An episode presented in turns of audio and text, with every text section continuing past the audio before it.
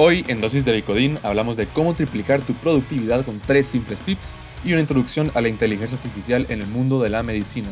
Estoy más hoy en Dosis de Bicodín. ¿Qué onda muchachos? Sean todos bienvenidos al episodio número 3 del podcast. Eh, la verdad que me alegra mucho estar aquí con ustedes otra vez. Este, este programa, este podcast es, es una cosa que me hace muchísima ilusión. Realmente pues le estoy apostando mucho porque se acopla un poquito más a mi estilo de vida. Todo esto de hacer videos y todo esto de, del canal de YouTube y demás, pues eh, involucra pues mucho más producción, involucra mucha más eh, inversión de mi tiempo que realmente por lo menos ahorita en esta parte de mi, de mi vida pues no puedo tener, ¿verdad? Se, me complica un poquito, entonces ya el podcast creo que es un poquito más, se acopla un poco más a, mi forma de, de vivir en este momento. Entonces realmente le quiero apostar un poquito más porque es algo que, me gusta muchísimo.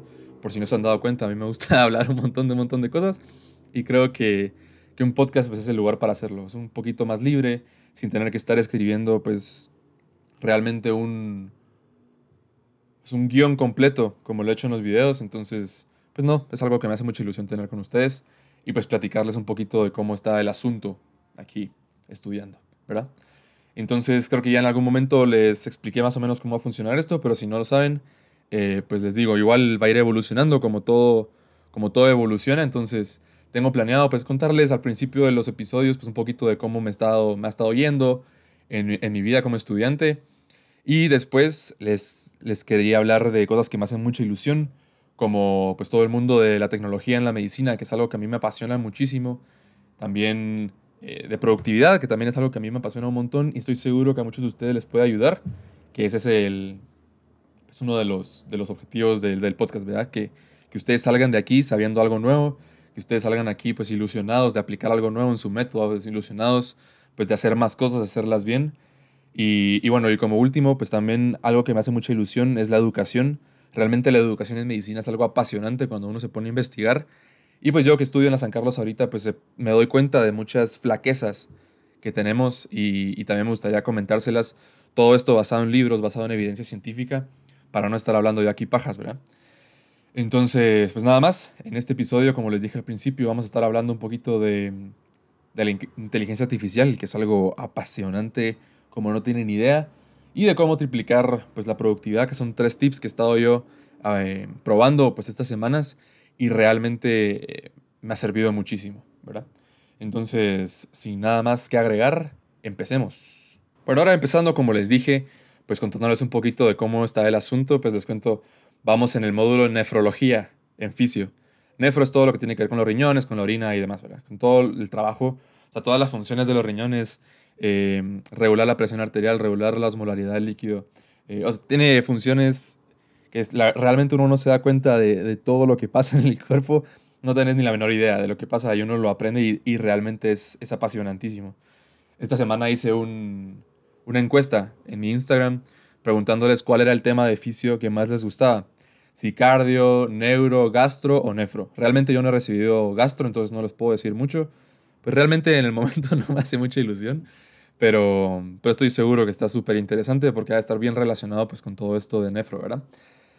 Pero igual eh, yo tuve, con el tiempo, pues he tenido algunas, eh, algunas conclusiones en cuanto a esto, ¿verdad?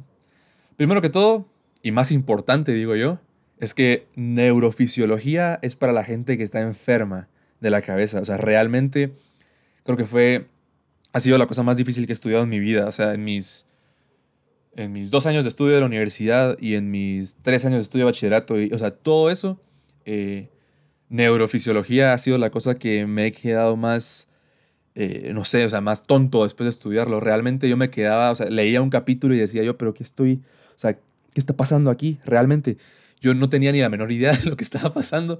Y desde ahí, pues les tengo muchísimo respeto a los neurocirujanos, a los neurólogos, a los, eh, hasta los psiquiatras, porque realmente está muy relacionado con eso, ¿verdad? Les tengo muchísimo respeto y realmente son para psicópatas. O sea, en serio, tienes que estar enfermo de la cabeza o ser un hiper mega crack, pues para estudiarlo. Creo que todo esto se junta, o sea, ahorita lo tengo que volver a estudiar para los finales, ¿verdad? Pero todo esto se junta con el hecho de que yo entré a fisiología, obviamente sin saber cómo estudiarlo. O sea, realmente. Uno entra a primer año y física lo llevaste en el colegio, biólogo probablemente lo llevaste en el colegio, química lo llevaste en el colegio, pues todas son clases que ya tenés un poquito de, de experiencia, ¿verdad? Entonces ya más o menos sabes cómo son las preguntas, qué es lo importante, cómo estudiarlo. Pero ya entras a Anato, a Bioqui, a Fisio, a y no tenés ni la menor idea de cómo estudiarlo. Entonces realmente, primero que todo, volver a entrar en el hábito de estudio es súper difícil después de vacaciones. O sea, súper, súper difícil. Luego, eh, entrar, eh, primero sin el hábito, ¿verdad? Y segundo, pues eh, sin saber cómo, o sea, sin saber qué es lo importante. El libro de Goyton realmente, la traducción, pues no es que sea 10 de 10 entonces hay cosas que no hacen sentido, hay cosas que están mal traducidas, eh, hay cosas que se hacen muchas bolas y, después lees cuatro párrafos para que al final te diga, esto es una teoría de cómo funciona, es como, me estás contando? O sea, entonces realmente eso es lo complicado, o sea, entonces se, se, juntó de que neuro es súper difícil, o sea, realmente para mí fue hiper mega difícil aprenderme las cosas de neuro y no me las aprendí, obviamente. Eh, ese, ese módulo la sufrió un montón. Me gustó, o sea, son cosas interesantes. Es como cuando uno se da cuenta de cómo funcionan ese tipo de cosas. O sea, es, como, madre, qué, qué chilero, está, está, bien cool. Pero, pero realmente me costó un montón estudiarlo. Eh, eso, primero que es súper difícil y segundo que también se, se junta que no tenés pues todavía el hábito de estudio formado y no sabes ni cómo abordar la clase, ¿verdad? Entonces, nefro, eh, perdón, neuro para psicópatas, en resumen. De ahí cardio, me gustó un montón. O sea, ese sí es God tier, o sea, e, es, tier S, ¿verdad? Ahí, hasta arriba. Eh, no sé si S o A, ¿verdad? Está ahí entre los dos. Cardio realmente me gustó un montón. Ya medio, o sea, ya en ese punto ya pues ya medio sabía cómo estudiar fisio, ya medio sabía que era lo importante, ya había descubierto cómo leer correctamente Goiton. Entonces, me gustó. Claro que me gustó un montón. Eh, ha sido de mis temas favoritos en todo el año porque hay un montón de cosas que igual te las pueden enseñar en el colegio, como la de la circulación sistémica, circulación pulmonar, los cuatro ventrículos, pero de ahí te pones a pensar en toda la regulación de la frecuencia cardíaca, en toda la regulación de la presión arterial, en, en la circulación coronaria, en todo ese tipo de cosas, y es bien, bien, bien interesante. Realmente bien, bien, bien interesante. Y entonces veo a mucha gente de primero decir, ¿para qué me va a servir física? ¿Para qué me va a servir? Es una clase de basura. Yo te lo digo así directo, no sabes de lo que estás hablando. realmente cardio, bueno, realmente eh, fisio es pura física en todo. O sea, en neuro vas a ver un montón de potenciales de acción, vas a ver un montón de, todas esas cosas, ¿verdad? De, de, electricidad. Luego, en cardio vas a ver todo lo de fluidos, dinámica y estática de fluidos. Vas a ver todo lo de presión, todo lo de gases lo vas a ver en neumo. Todo, o sea, realmente, si decís que física no te va a servir para nada en la carrera, no sabes lo que estás diciendo, así te lo pongo. Entonces, de una vez, si sos de primero y estás en física, ponerle muchísimas ganas, porque todos los, todos los módulos, tal vez excepto en, endocrino, eh, han traído física, de alguna forma. Entonces, cardio es para los nerdos de la mate y nerdos de la física, porque son puras fórmulas, puras, puras fórmulas. Y obviamente tiene, es, es lo chilero realmente de físico, que es como física aplicada al cuerpo humano, es como física aplicada a la medicina. Es, es eh, eso, o sea, cuáles son los factores que, influyen en la presión, va a mayor volumen, mayor presión, o sea, todo ese tipo de cosas, eh, si no las aprendes bien en primero, pues en segundo que te toque cardio, que te toque, eh, que te toque cardio, que te toque neuro, que te toque nefro, no vas a entender nada realmente. Pues luego vamos con gastro, que como les digo, no, pues no tengo ni idea porque no lo he visto. Cuando lo vea, pues se los, se los podré contar.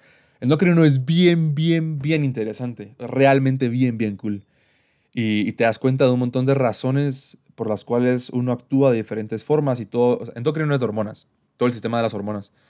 Entonces te vas dando cuenta de las hormonas del sueño. De, realmente es bien, bien cool. O sea, endocrino ha sido de mis temas favoritos. Y ahorita estamos terminando nefro.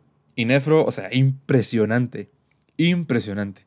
No sé si es porque ya agarré el método, o sea, el, como que ese, esa costumbre de estar estudiando todo el día otra vez no sé si es porque estoy bien motivado, no sé, o sea, no sé por qué realmente es que me gustó tanto Nefro, pero es la cosa más interesante. O sea, uno piensa que, digamos, del agua que tomas se va directo a la orina, de alguna forma. Y después te das cuenta que nada que ver. O sea, el agua que tomas se va a la sangre, la sangre se va a la nefrona, o sea, a los riñones, de los riñones se va a la nefrona, la nefrona eh, filtra el plasma y después te vas a ver todas las partes de la nefrona, o sea, todas las hormonas que, que afectan cada una de las partes de la nefrona de forma distinta, eh, cómo tu cuerpo se prepara o cómo tu cuerpo actúa en momentos de estrés, en momentos de huida, en momentos de relajación, en momentos de cuando tú tenés mucho sobruto y poca agua, en momentos cuando tenés mucha agua. O sea, realmente es impresionante. O sea, Nefro, God.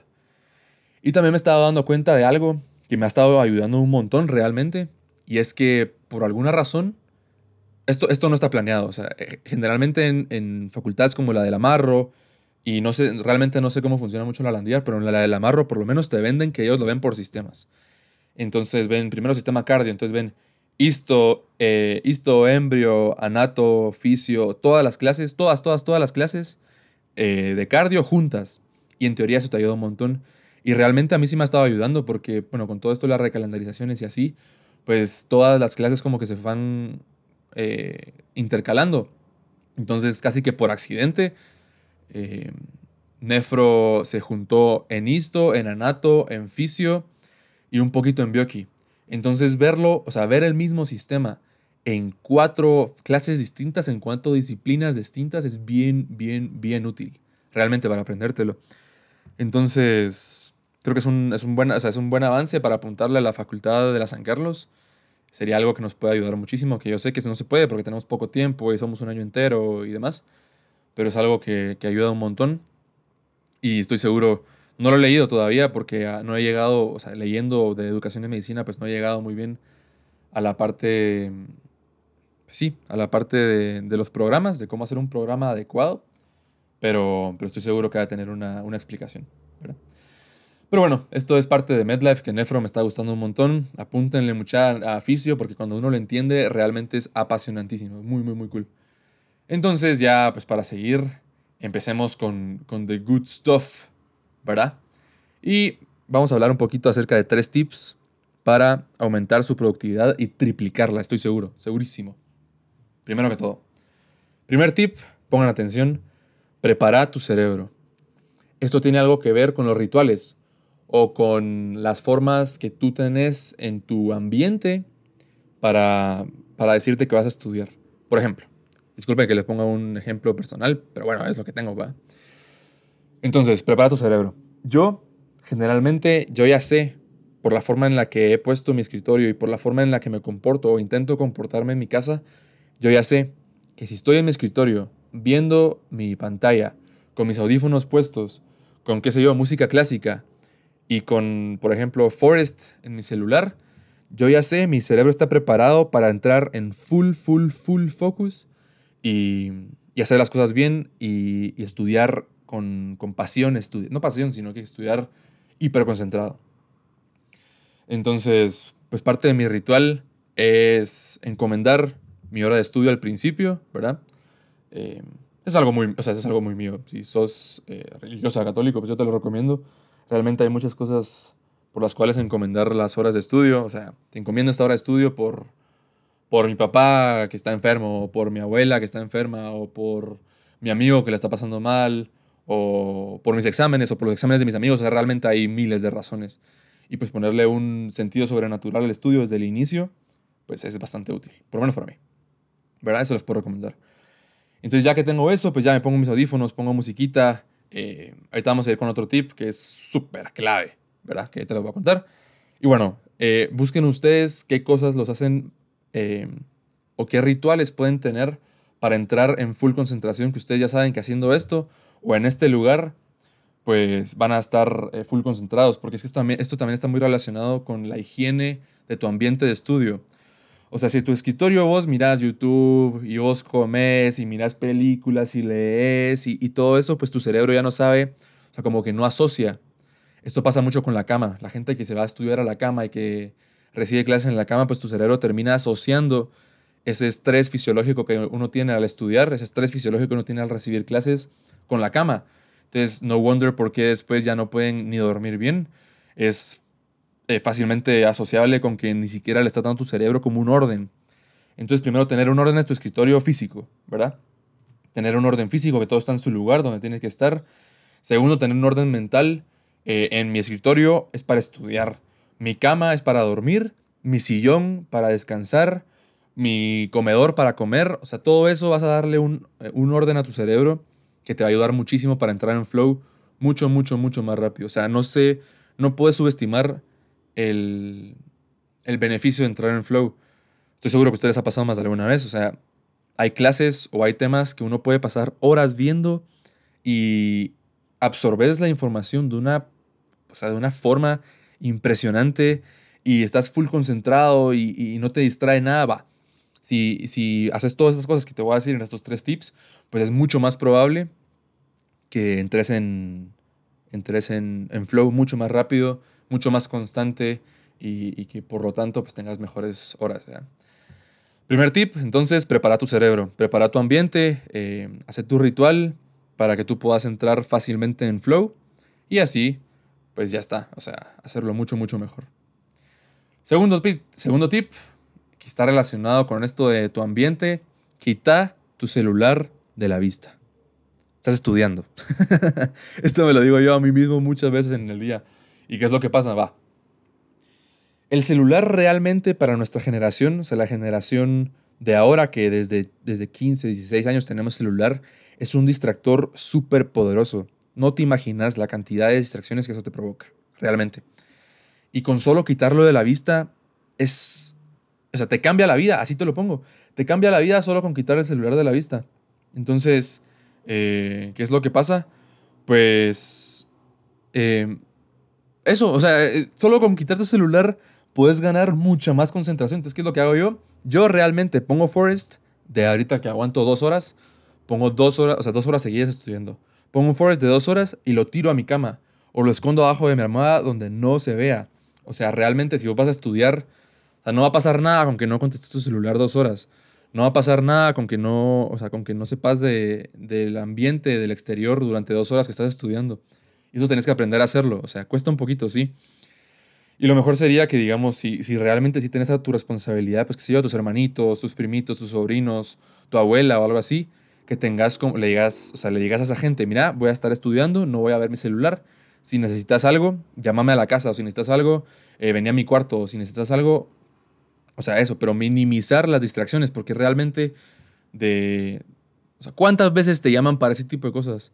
A ti te pueden llamar mucho, o sea, por eso te hago que te hagas tú la pregunta. A mí, pocas veces, por lo menos mientras estoy estudiando, me llaman para algo realmente importante. Pocas veces. Y en el momento que, que lo hacen, pues puedo contestar porque ya he hablado esto con, con la gente con la que tengo estas cosas, ¿verdad? Entonces, pues qué sé yo, o sea, decirle a tus papás, eh, miren, estoy tomando esta decisión, ya no voy a ver a mi celular mientras estoy en, estudiando. Entonces, cualquier cosa que necesiten de mí, me pueden venir a llamar, pueden llamar a la casa o lo que sea, ¿verdad? Ustedes, ustedes pueden pensar en esas cosas. Pero quitar tu celular de la vista no tenés la idea de lo mucho que te va a ayudar. Realmente, o sea, poner un forest, lo quitas de la vista y amén. Ya, no lo tocas hasta que terminas de estudiar. Es buenísimo, o sea, realmente. Eh, próbalo. Yo, yo, soy abogado de, quitar el celular de toda la vista, pues. Así como cuando estás platicando con alguien y tu celular está en la mesa, pues le estás diciendo que no es lo más importante. Cuando estás estudiando con tu celular en la mesa, te estás diciendo a ti mismo que lo que estás haciendo no es lo más importante. Y, y, peor si tenés con la pantalla para arriba, o sea, estás, estás leyendo, estás bien concentrado y de la nada, ¡boom! Una, una notificación, volteas a ver, va. Científicamente, o sea, esto es basado en papers, eh, o sea, una vez perdés el focus, una vez perdés la concentración, te cuesta 20 minutos volver a recuperarla. 20. Y realmente cuando uno es estudiante y uno quiere hacer una, diferencia real y no quieres desperdiciar el tiempo, 20 minutos, o sea, el tiempo perdido ni los santos eh, lo recuperan, ¿verdad? Hasta los santos lo lloran, es el dicho. Entonces, eso. Quita tus horas, tu celular de la vista. Y por último, encontrá tus horas pico. Realmente esto es clave, clave, clave, clave. No me voy a extender mucho porque ya se me va acabando el tiempo. Pero entonces, eh, encontrar tus horas pico. ¿Qué significa esto? Hay gente que realmente funciona mejor en la noche, hay gente que realmente funciona mejor en la mañana. Entonces todos nos echamos esa paja de que no, me voy a dormir temprano para estudiar en la mañana. Bueno, tal vez conviene. O sea, yo lo he estado intentando. Entonces yo, digamos, ya a las nueve, nueve y media, a mí se me cierran los ojos. Así está hecho mi ciclo circadiano Así que, ¿qué puedo hacer? Entonces, por lo menos ahorita que estamos virtual, eh, pues me da muy bien tiempo de dormirme antes de las 10, despertarme tipo 5, 5 y media, sin mucho, y bañarme rapidito, alistarme rapidito y ponerme a estudiar. Porque yo ya sé que en la mañana es mi mejor momento del día. O sea, la mañana es mi pico. Ya tipo 11, tipo 12 empieza a bajar y tipo 3 o 4 sube otra vez mi pico de productividad. Eso es lo que yo he identificado por pensarlo. Entonces yo te recomiendo que lo penses. ¿Cuáles son tus horas? Esto es si tenés disponibilidad full de tiempo, ¿verdad? Esto aplica para los estudiantes full time. Eh, vos mira en qué momentos del día estás al pico de tu productividad, estás al pico del focus, estás al pico de poder absorber información y usarlo a tu favor. Yo lo uso a mi favor, levantándome a veces a las 4 de la mañana y estudiar, o sea, toda, toda, toda la mañana y te vas a dar cuenta a las 9 que ya tenés todo hecho y ni siquiera ha llegado al mediodía, ni siquiera has almorzado, ya tenés casi todo hecho. Entonces, yo te recomiendo encontrar tus horas pico, encontrar tus horas donde tu concentración, donde tu motivación, donde tu energía está hasta arriba y usarlas a tu favor. Entonces, esos son los tres tips. Eh, como un pequeño resumen, prepara tu cerebro, eh, eh, prepara tu ambiente, hace tu ritual, ¿verdad? De, de, estudio para empezar. Luego, quita tu celular de la vista, descárgate Forest, la mejor inversión que vas a hacer en tu vida. esconde tu celular de la vista mientras estás estudiando y habla con tu familia para que no, o sea, por cualquier cosa, ¿verdad? De, algún, de alguna cosa para poder contactarte mientras estás estudiando. Y así evitas eh, tener que pasar 20 minutos otra vez para volver a concentrarte. Y por último, encontrar tus horas pico. Encontrar tus horas pico, eh, usarlas a tu favor. Si tus horas pico son en la mañana, en la madrugada, eh, dormirte temprano en la medida de lo posible. Eh, despertarte muy temprano, hacer las cosas que, que debes en ese momento que estás en el pico, ¿verdad? Esto no es excusa para no hacer las cosas cuando hay que hacerlas. O sea, hay veces que te vas a tener que desvelar, que no te dio tiempo y ya está. O sea, eso es parte de vivir simple, o sea, de la simpleza, que a mí me han estado mucho, me han estado recomendando mucho que sea una persona más simple, que me haga muchas bolas en todo, ¿verdad? Entonces tampoco es una excusa para no estudiar en la noche, no es una excusa para, para no hacer las cosas que tienes que hacer. O sea, si vas tarde para entregar un trabajo y lo tienes que entregar ese día, pues ya está, te desvelas y no importa.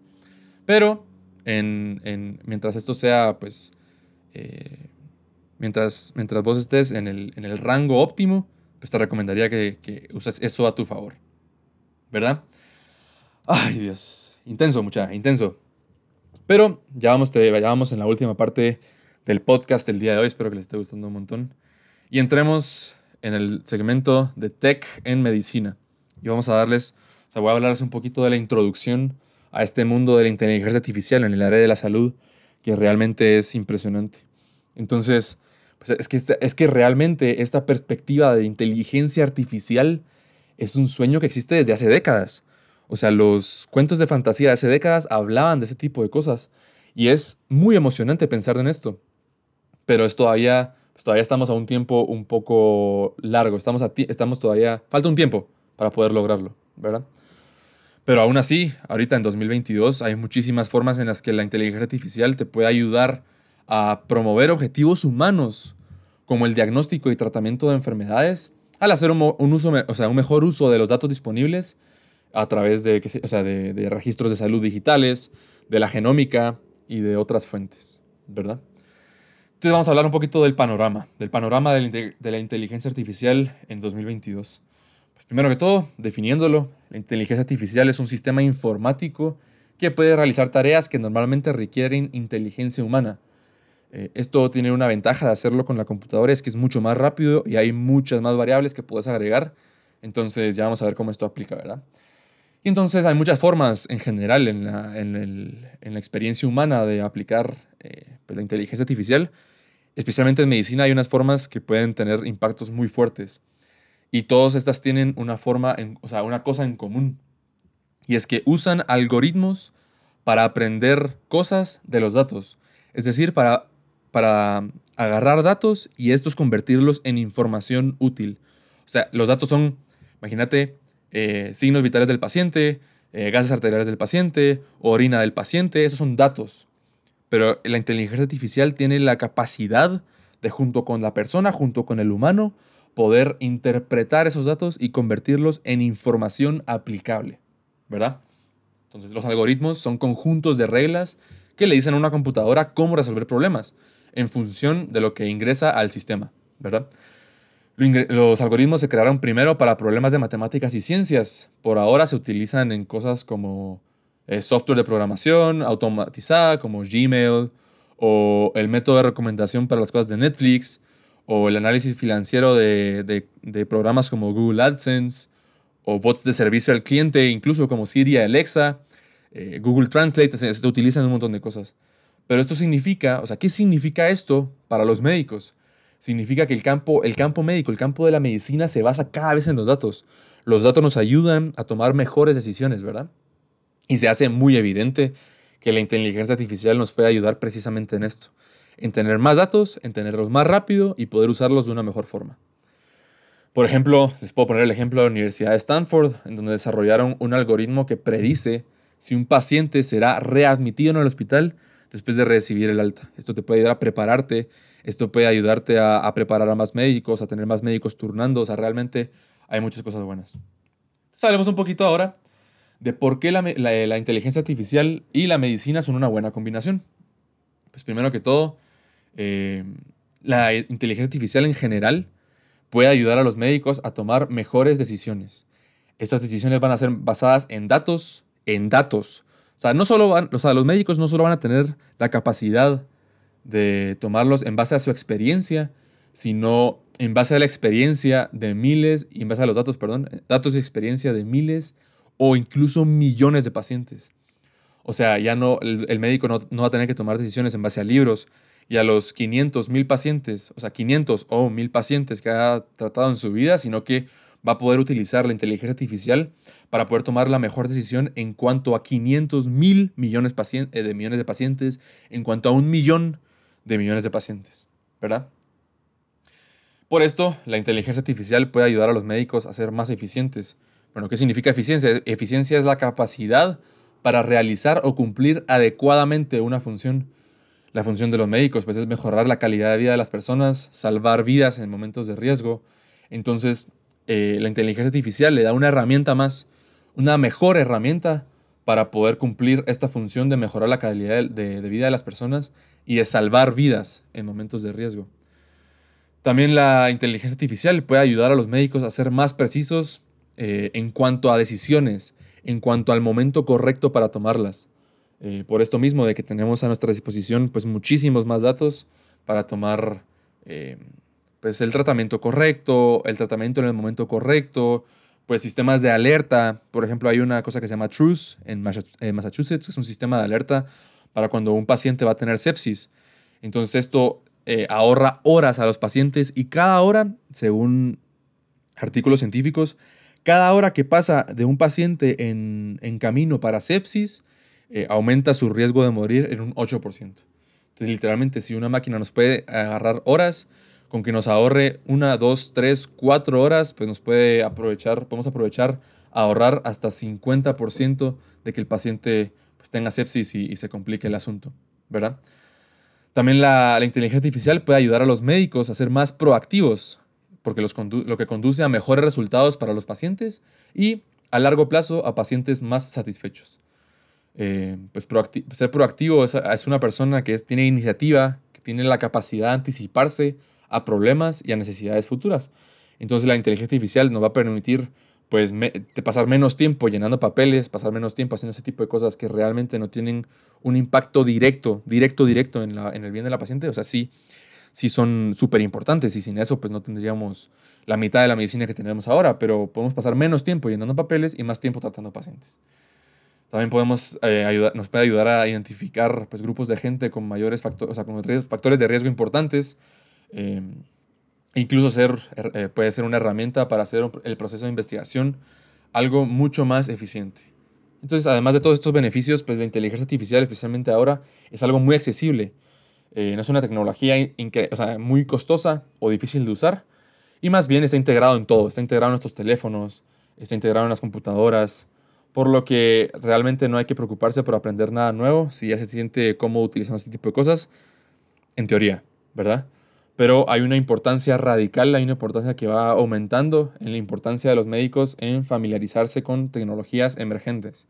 Esto es desde siempre algo importante, pero especialmente ahora, especialmente con, con el auge de la inteligencia artificial, porque nosotros como médicos tenemos, o como futuros médicos, tenemos la responsabilidad de darle los mejores tratamientos a estos pacientes. La responsabilidad de estar en constante aprendizaje para abordar adecuadamente distintas condiciones y la responsabilidad de aprovechar el tiempo y salvar vidas. Entonces, si vemos que la inteligencia artificial es una herramienta que al final de todo pues, va a ser muy valiosa, pues como médicos y futuros médicos, tenemos la responsabilidad de familiarizarnos. Entonces, yo puedo ver en el futuro médicos familiarizados con lenguajes de programación, con utilización de bases de datos extensas, con bioestadística, con procesos de investigación eh, adecuados y eficientes y con capacidad de comunicar estos descubrimientos, ¿verdad? Pero la, inteligencia artificial tiene algunos límites, ¿verdad? Eh, primero que todo, hay que decirlo, no es una panacea, ¿verdad? Aunque a menudo se promociona como capaz de reemplazar a los médicos y a otros profesionales, pues la inteligencia artificial tiene limitaciones, muchísimas limitaciones por el momento, como por ejemplo en cuanto al juicio humano, en cuanto a la toma de decisiones. Eh, pues como sabemos bien, no hay dos personas idénticas en la Tierra y por lo tanto nunca habrá un resultado en el que todos los casos resulten exactamente de la misma manera, incluso si la matemática es perfecta. También es poco probable que estas inteligencias artificiales puedan hacer una toma de decisiones bajo presión. Y también, incluso, eh, incluso más importante para mí, es el proceso, son esos procesos innatos de la naturaleza humana, como un juicio, como la ética, como la moral. Estas son cosas súper extensas que requieren de mucha preparación para que yo les venga a hablar de estas cosas. Entonces lo, lo intentaremos tratar en su, en su, propio episodio, todo este, este de la moral y de la ética en cuanto los procesos de naturaleza humana y la utilización de la inteligencia artificial eh, como herramienta. Entonces estas son algunas de, los, de las limitaciones, ¿verdad? También hay una, pues, preocupaciones de privacidad y seguridad para los datos de los pacientes, porque estos datos realmente se pueden ser vendidos, pueden ser manipulados, pues para tomar decisiones, para vender medicinas, que, que realmente pues no, no es lo, lo óptimo, que también es súper extenso y tendríamos que hacer un episodio solo de esto, ¿verdad? Entonces ya concluyendo con, con esta sección y con el episodio en sí, pues la inteligencia artificial es súper prometedora en muchísimos sentidos, pero todavía estamos lejos de un futuro de ciencia ficción, como hemos visto, ¿verdad? Eh, tiene muchísimo potencial inteligencia artificial, pero está aún en pañales. Eh, todavía estamos aprendiendo cómo usarla para mejorar la atención médica y, y, hay muchos desafíos que superar. Pero esta promesa, pues como hemos visto, es excelente. Eh, debemos ser muy conscientes de las limitaciones y de los riesgos, más bien de los riesgos asociados con esta tecnología para poder utilizarla pues como sea más conveniente, ¿verdad? Entonces, eh, como conclusión, tenemos que, podemos decir con esto que esta pequeña introducción que les acabo de dar, que es importante que, que la inteligencia artificial se, se, encuentra aún en sus primeras etapas, pero nosotros como médicos tenemos una eh, responsabilidad, o como futuros médicos tenemos una responsabilidad en estar familiarizados con los mejores métodos de, de tratamiento y, pues esto creo que, vale la pena meterle mucha cabeza y, es algo muy apasionante. Entonces, bueno, espero que les haya gustado muchísimo el episodio de esta semana. Yo la verdad que lo, preparé con mucha ilusión y realmente con mucho cariño, con mucho interés por ustedes para que, para que puedan al final ser mejores médicos, ser mejores estudiantes.